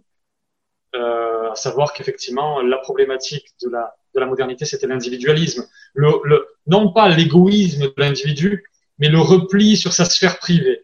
Et donc, le danger que ça, le danger de ne plus s'intéresser à la politique. C'est un petit peu ce qu'on assiste à l'heure actuelle, mais pour d'autres raisons euh, que ce qu'ils avaient analysé jadis, je, le crois. Mais euh, donc oui, euh, un pouvoir un peu plus décentralisé, un peu plus déconcentré, à l'évidence. Mais moi, je, suis aussi, c'est mon côté un petit peu plus républicain. Oui, c'est mon côté un peu, plus républicain, à savoir que, euh, dire aussi jacobin, même si j'aime pas le, le jacobinisme. Mais euh, j'aime bien la, notion d'un État centralisé qui puisse aussi avoir les mains libres pour pouvoir mener des politiques concrètes qui avancent. Et ça, c'est extrêmement important. Le problème de, notre nation, le problème de notre constitution, ça n'est pas, ça n'est pas tellement cela que, euh, que les politiques puissent avancer, que les réformes puissent se faire, c'est une chose. Mais c'est autre chose que d'observer le pouvoir absolument, absolument faramineux du président de la République, qui a un pouvoir de domination absolument euh, terrible, de nomination de, milliers de personnes qu'il peut nommer dans les conseils de ceci, de cela, conseil économique et social, qui peut nominer au, au, Conseil constitutionnel, au Conseil d'État. Alors vous me direz, si vous avez été nommé par euh, votre le président de la République au Conseil d'État, eh bien, euh, comment comment ferez-vous pour être indépendant dès lors qu'il s'agira d'analyser euh, une loi elle-même proposée par ce même président de la République? C'est presque impossible. Il faut une force faramineuse. Les gens, d'ailleurs, la Boétie analyse ça bien dans son traité de la, de la, de la servitude volontaire. Il faut quand même une force faramineuse pour se sortir de la, de, de la masse en tant qu'individu. Ça n'est pas, pas facile. Je le constate. Plus j'avance dans ma vie, plus je constate que euh, effectivement, c'est extrêmement difficile que de lutter contre un groupe organisé autour de soi, un groupe organisé, et de lutter aussi contre ses propres intérêts, parce qu'on est tous liés à nos intérêts financiers. Et donc oui, si c'est celui qui me donne mon salaire, bien bon an mal an, ça reste mon patron euh, celui qui m'a nommé, bon normalement, ça reste mon patron. Voilà. Le, pouvoir de la, le pouvoir du président de la République en France est beaucoup trop important. Euh, il devrait très fréquemment consulter la volonté populaire, c'est ce que je disais, mais encore, les, euh, tous les citoyens d'une commune devraient être intéressés de près ou de loin à la vie de leur commune. Ils peuvent le faire, et c'est mieux si, ce serait encore mieux si les formes, les formulations constitutionnelles euh, nous amenaient vers quelque chose de, propice à cela un peu plus. Euh... Ouais, surtout que, surtout que, à mon sens, tu as raison. J'ai mal formulé ce que je voulais dire. J'ai pas été assez précis. C'est que, effectivement, tu as raison sur les réformes. Il faut quand même que l'État puisse avancer sur les réformes et qu'il puisse quand même mettre en place rapidement dans le pays euh, les politiques pour lesquelles les citoyens ont voté. Ça, je suis entièrement d'accord avec toi. C'est aussi mon côté républicain. Mais c'est peut-être sur les euh, sur les choses un petit peu plus comme euh, comme ce qu'on parle aujourd'hui sur la vaccination, sur ces choses-là. On attendrait peut-être un peu plus, comme tu le disais, un référendum plutôt que comme ça euh, une décision très verticale. C'est comme ça, on a décidé, point. Et puis euh, il y a une question sur laquelle aussi euh, je voulais t'interroger, c'est la question de la discrimination entre ceux qui euh, ont le pass sanitaire ou qui l'auront bientôt et ceux qui n'auront pas de fait le pass sanitaire. Il y a clairement une discrimination dans le sens où ils ne pourront pas aller dans les mêmes établissements, alors même qu'on nous avait dit ne pas vouloir discriminer justement les personnes à risque à mon, à mon avis, ça tenait la route, même si j'étais pas d'accord, ça tenait la route, cette argumentation. Mais on voit que cette argumentation est à géométrie variable parce qu'ils ne veulent pas discriminer les personnes à risque, mais là, clairement, ils discriminent les personnes qui refusent le vaccin. Donc, est-ce qu'il y a des discriminations légitimes ou, enfin, comment ça se passe au niveau du droit? Alors, au niveau du droit, c'est extrêmement simple. L'article 1er et l'article 6. Alors, je parle, je ne parle pas de, de droit euh, concret, je parle du, donc, de nouveau de la Déclaration des droits de l'homme qui, ouais. est, euh, qui est le texte le plus, le, le plus, le plus important de, de, notre droit. Article 1er, les hommes naissent libres et demeurent, non, les hommes naissent et demeurent libres et égaux en droit.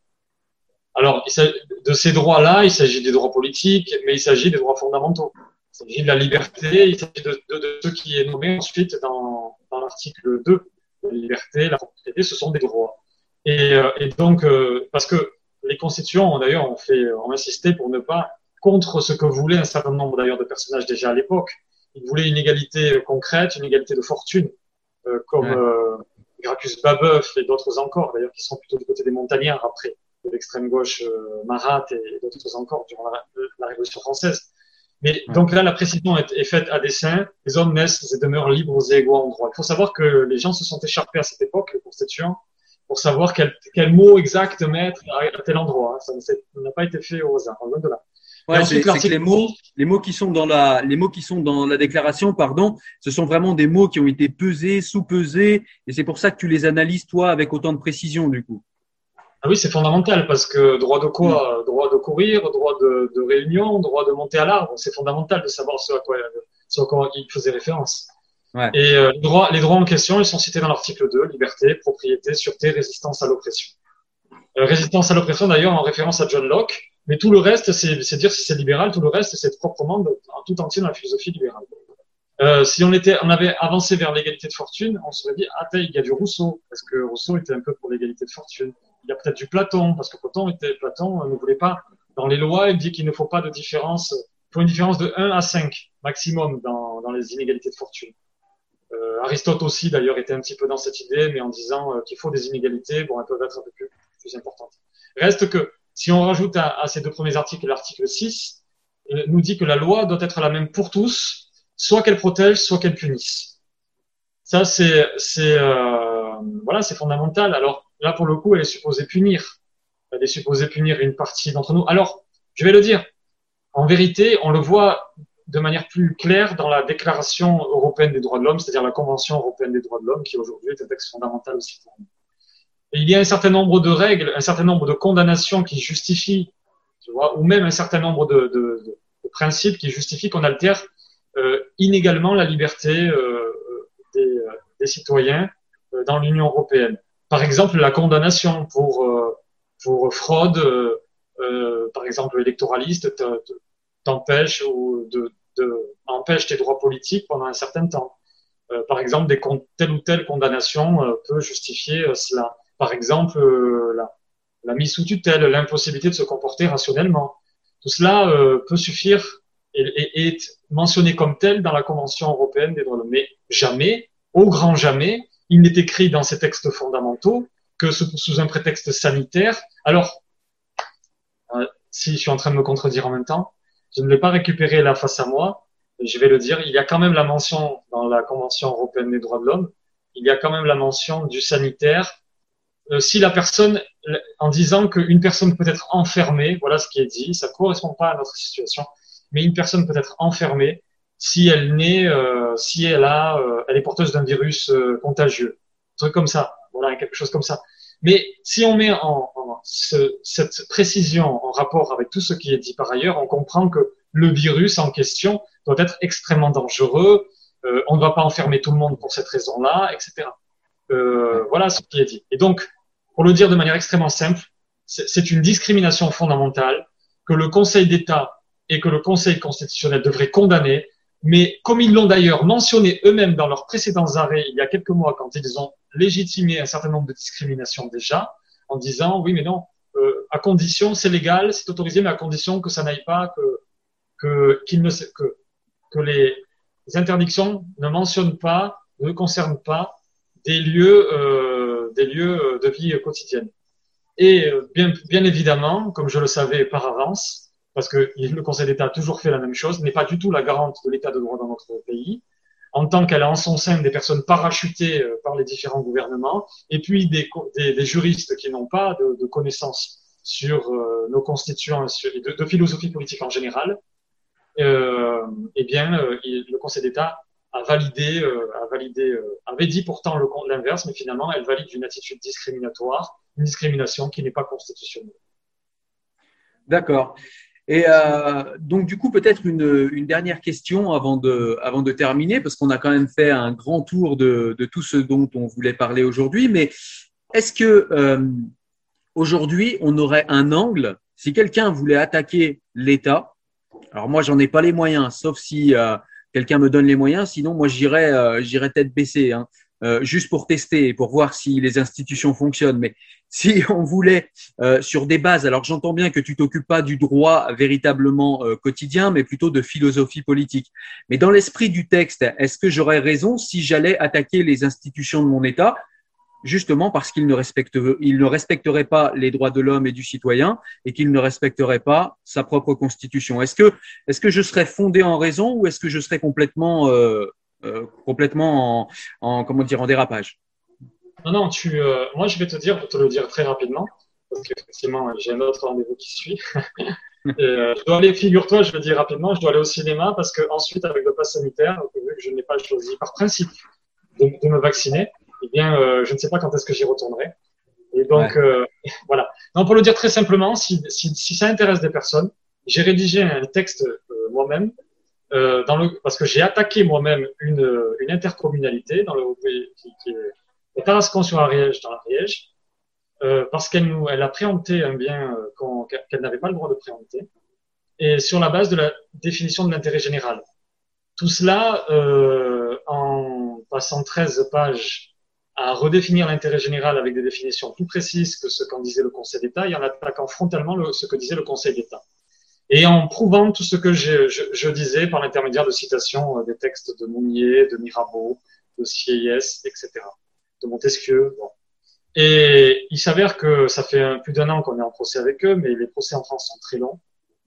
Euh, il s'avère malgré tout que le juge a lu mon texte et il ne pouvait pas, s'il n'est pas un juge un minimum honnête, euh, être euh, compréhensif être à l'écoute de ce que j'en disais. Et il a convoqué tous les conseillers communautaires par la gendarmerie pour les écouter un à un, alors que ces messieurs-dames se croyaient au-dessus du droit, parce que c'est très souvent le cas dans le cadre de, des petites communalités en France, où il y a une chape de plomb qui règne euh, dans le cadre de l'autorité de, de, de, de, ces personnels élus pourtant par le, supposément élus par le peuple. Et euh, voilà. Et donc simplement, moi, je, je, pense avoir trouvé un certain nombre de principes qui sont euh, qu'on ne peut pas contredire. Et on peut attaquer les lois de ce pays devant le Conseil de, précisément devant n'importe quelle juridiction administrative, euh, euh, dans le cadre desquelles normalement les juges de première instance et de seconde instance sont plus compréhensifs, sont plus respectueux du droit que ce que le Conseil d'État fera. Mais et donc on est peut-être destiné à perdre parce que finalement le texte passera devant le Conseil d'État en troisième recours quand on fera appel parce que si je gagne en première instance, bien évidemment, euh, nos adversaires feront appel et iront, euh, le gouvernement fera appel et ira en deuxième instance, en deuxième stade. Et là, peut-être que si, même si nous gagnons, ils iront, ils iront forcément, ils pourvoiront le, voilà, le, le dossier euh, en cassation ou, ou au Conseil d'État. Et là, bien évidemment, il y a des chances que, que nous perdions. Mais là, on peut encore aller devant les instances européennes, les institutions européennes, et euh, peut-être faire casser cela par la, devant la, la Cour européenne des droits de l'homme, par exemple, mais tout cela est possible. Je crois qu'il y a un certain nombre de procès qui sont faits, notamment devant la, devant la Cour de justice, la Haute Cour de, justice, euh, qui, euh, mais je ne sais pas où en sont les dossiers euh, jusqu'à alors. Tout cela pour dire qu'effectivement, c'est possible de faire bouger les choses sur le plan juridique, euh, mais euh, ça ne sera pas facile en effet. ouais, j'imagine. Eh ben, écoute, merci pour ça, euh, Alex. Merci pour le temps que tu nous as consacré. Rapidement, euh, juste avant que tu ailles au cinéma pour ton dernier cinéma, si tu peux nous donner, euh, même si tu en as cité tout au long de la vidéo, quelques livres qui pourraient nous permettre de continuer un petit peu cette réflexion. Tu m'entends? Ouais, ouais, je t'écoute. Quelques livres, tu disais, pour, pour, continuer la, la, réflexion. Je dirais intéressez-vous déjà. Ah oui, un livre euh, qui m'a extrêmement appris, qui concerne les constitutions françaises d'ailleurs, les constitutions de France justement, qui sont extrêmement intéressantes euh, pour le coup, euh, qui, est publié aux éditions Gallimard. Je ne l'ai pas à côté, c'est dommage parce que j'ai tous mes livres dans des cartons de, je déménage, mais sinon je l'aurais sorti. Moi, je conseillerais d'aller d'aller lire dans le fond, de, de, lire et de relire l'esprit des lois de Montesquieu, de lire le manifeste de Voltaire pour euh, un esprit. Alors, concernant euh, la République, je ne sais plus comment ça s'appelle maintenant, euh, un texte sur le corps républicain. Non, par un membre du corps, la République, par un membre du corps, quelque chose comme ça. Oui, je l'ai. Je l'ai en plus. Oui, je me souviens plus du titre précis, mais je l'ai. Ouais, ouais, je pourrais, je pourrais le montrer, ouais, en image, sans problème.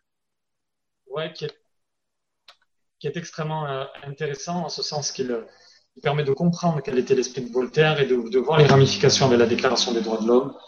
Euh, je conseillerais de lire beaucoup d'histoires, si les, les, gens nous écoutent, d'aller relire, je ne sais pas si je l'ai dit la dernière fois, mais Thucydide, de, de, de, refaire l'histoire depuis le début, de s'intéresser beaucoup aux institutions romaines, de voir ce que signifie proprement une dictature, de, de, de, voir à quel point le consentement est fondamental dans, dans l'état de droit, de réfléchir euh, à, de ce fait un peu plus euh, à partir des principes fondamentaux de la politique pour peut-être moins se faire avoir dès lors que n'importe quel gouvernement nous euh, amène dans des états d'urgence qui sont d'ailleurs qu'on n'arrête plus depuis le début quand c'est pas le terrorisme, c'est le sanitaire.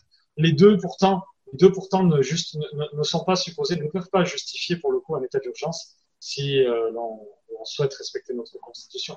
Il y a quantité de livres. Moi, je, je, je dirais que, que je ne sais pas effectivement à qui on s'adresse. Si les personnes n'ont aucune connaissance en philosophie en général, je dirais lisez un seul auteur dans un premier temps, par exemple Platon, et à partir de la connaissance précise de Platon, qui est extrêmement intéressant, et avec des livres qui sont faciles à lire, des dialogues, on peut, on peut s'exporter plus facilement chez tous les autres. Peut-être aussi euh, passer beaucoup de temps chez Nietzsche, c'est extrêmement intéressant, ça nous permet ensuite d'avoir d'avoir un aperçu euh, du reste par miroir, effet miroir. Euh, voilà en quelques mots quelques livres que je pourrais conseiller, mais il y en a, il y en a tellement euh, que, que, que je pourrais conseiller que qu'on n'aura pas terminé la, vidéo avant 20h si je. Quant à moi, deux petits derniers mots, tout simplement pour dire que, eh bien, euh, pour ceux qui nous écoutent, n'ayez pas peur, parce que la peur désactive le cortex, euh, le cortex cérébral, le cortex frontal, pardon, et ça empêche de réfléchir. Donc, n'ayez pas peur, réfléchissez. Et le deuxième point, c'est tout simplement que eh bien, les droits fondamentaux ne sont pas faits que pour quand tout va bien. Ils sont faits également quand on est en crise sanitaire, quand on est en guerre. Euh, ils sont là pour être respectés et les droits doivent être respectés absolument tout le temps. Voilà. Merci en tout cas encore Alex pour euh, ton expertise. C'est très gentil et puis bon cinéma du coup. Merci beaucoup, à bientôt. Merci à toi, ciao. Ciao. Salut.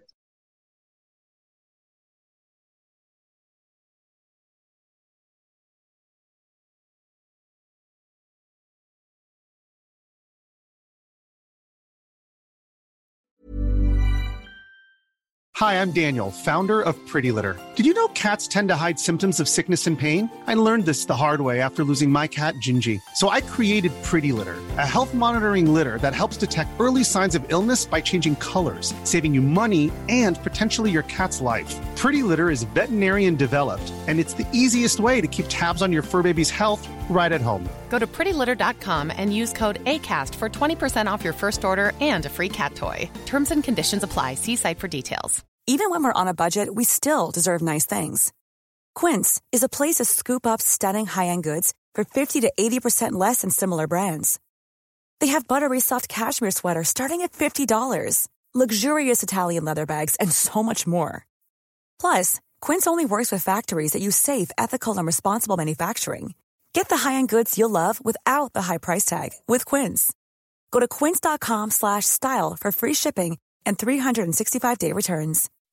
When you make decisions for your company, you look for the no-brainers. If you have a lot of mailing to do, stamps.com is the ultimate no-brainer. Use the stamps.com mobile app to mail everything you need to keep your business running with up to 89% off USPS and UPS. Make the same no-brainer decision as over 1 million other businesses with stamps.com. Use code program for a special offer. That's stamps.com, code program.